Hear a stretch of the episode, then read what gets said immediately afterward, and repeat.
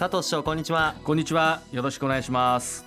時々涼しい風もね、吹くようになりましてそうですね。あっという間に夏も終わりに近づいているのを感じますよね、この夏振り返ってみていかがでしたか？はい。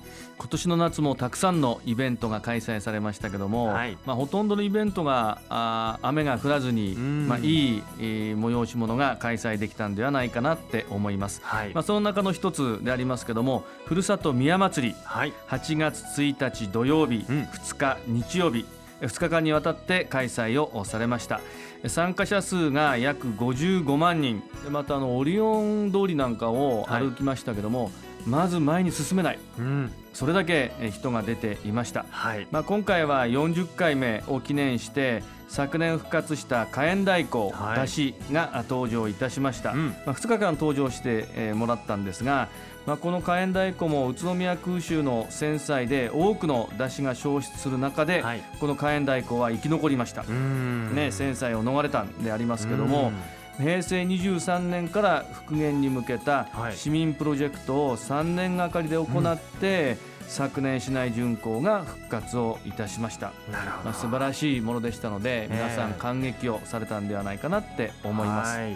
まあ、宇都宮青年会議所、うん。JC の皆さんにも心から感謝をしたいと思います。そうですね。本当あの私も2日の方に行きましたけれども、やはり天候にも恵まれていて、ねあとはやはりおみこしはい迫力ありましたね。ね。はい。またあの花火大会、うん。え今年も8月8日土曜日にはい。開催をされました、参加者数は約39万人。はい。もう今はなくてはならない宇都宮の風物詩になりましたけども、これもですねあの若い人たちが宇都宮に花火大会を復活させようということで、うん。手弁当でやってるんですよ、はい。若い方々実行委員会の方々にはうん。感謝を申し上げたいと思います、はい、私も楽しませていただきました、ね。帰り際にねボランティアの方々がありがとうございましたってお客さんに対してねうん。言ってくれてるんですよ、ね。なんかそれを聞いていていやこちらこそありがとうですよと思いながら、はい。だからね感謝ですよね。宇都宮の人たちはそれを見てもう感激したと思いますから、はい、宇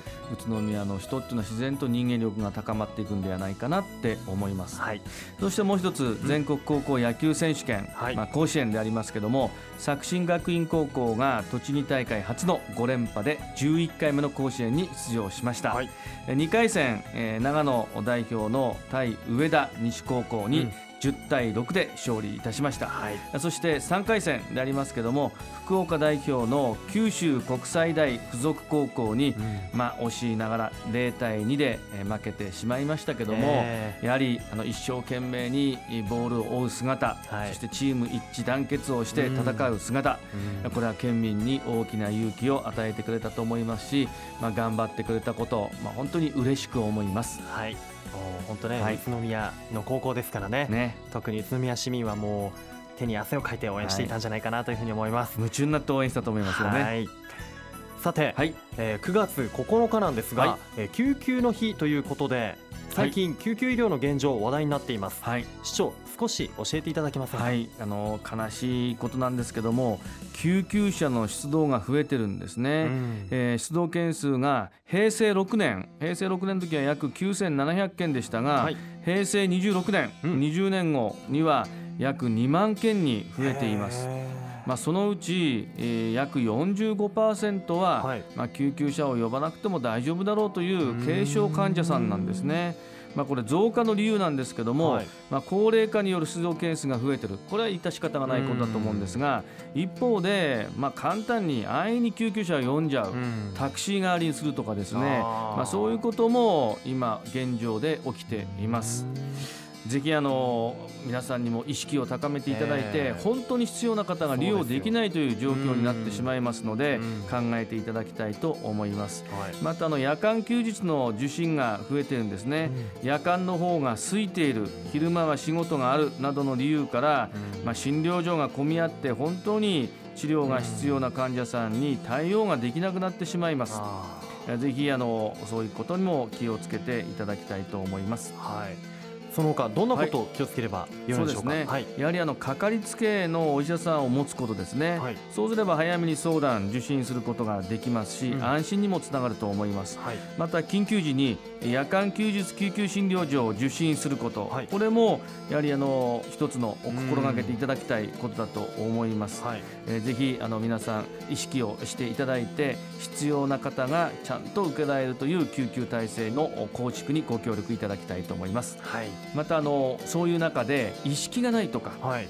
ろれつが回らないとか、出血がひどいなどの状態の時、これはもちろん救急車を利用してください、お願いいたします。